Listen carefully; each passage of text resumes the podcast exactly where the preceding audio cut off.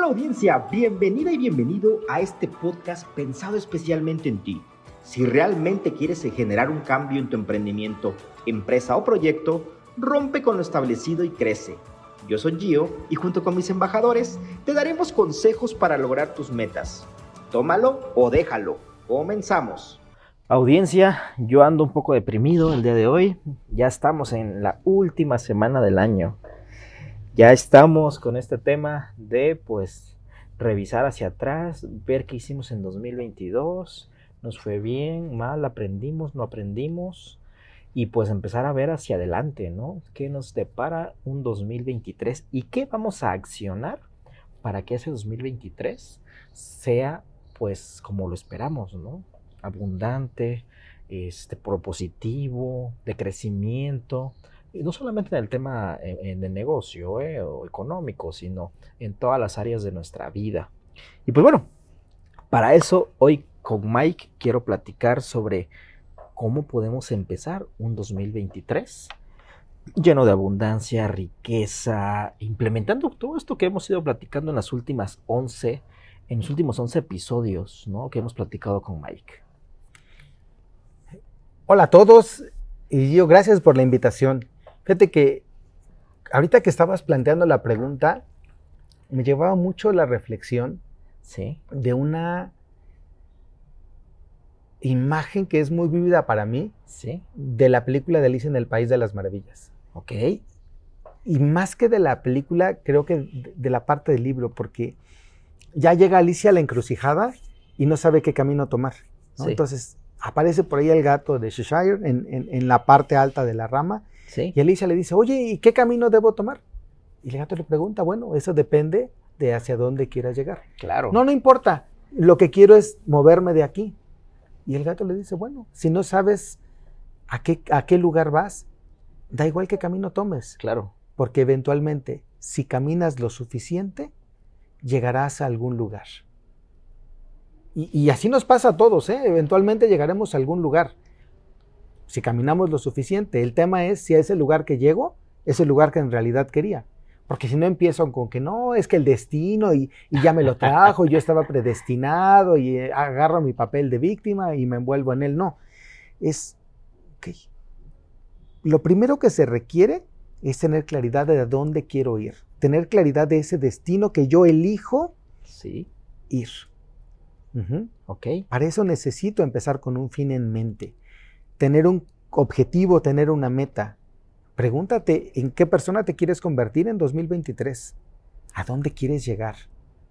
¿Cuánto quieres ganar? ¿Cuánto te gustaría vender? ¿Cuántas vidas vas a transformar? Dependiendo de lo que tú te dediques, hazte las preguntas que tengan relevancia para ti. Para llegar se requiere tener claridad en el destino, una vez de que uno tiene claridad en el destino, entonces se pueden definir los pasos a ejecutar. Y una vez que tenemos definido hacia dónde y cómo, arranco la ejecución. Todo empieza con un deseo, pero no se consigue por desearlo, se consigue por trabajarlo, se consigue por avanzar dando pasos, caminando, quitando obstáculos, no porque lo deseo. No importa cuánto lo desees, la piedra no se va a mover. Tienes que bajarte y empujarla para quitarla del camino. Así que lo mismo para ti. Yo te puedo desear el mejor 2023 lleno de salud y abundancia, pero si tú no haces algo por ti, las cosas no van a suceder. No se adquiere mejor salud si no se hace ejercicio. No se baja de peso si uno no toma las medidas necesarias. No se llega a donde uno no quiere llegar solamente pensándolo. Te deseo lo mejor para ti en 2023. Igual para ti, Gio, para Muchas todos los que nos están escuchando, que tengan claridad de pensamiento, que tengan claro el destino al que quieren llegar, que se hagan las preguntas necesarias para que eso les dé claridad, que planteen los pasos que van a dar. Y me gustaría que en 2023, cerrando diciembre, esos objetivos dijeran cumplido. Cumplidos. Wow. Audiencia, me despido de ustedes en este 2023 con Mike. Ha sido muy enriquecedor todo este caminar de estos 11 episodios que hemos tenido en este programa. agradecido Mike por sumarte eh, en esta segunda temporada con este proyecto. Y pues bueno, eh, yo ando medio melancólico el día de hoy justamente por esto. Eh, entre que cerramos el año obviamente y entre que estamos cerrando también esta segunda temporada del programa. Audiencia, muchísimas gracias por estar con nosotros en, esto, en este andar.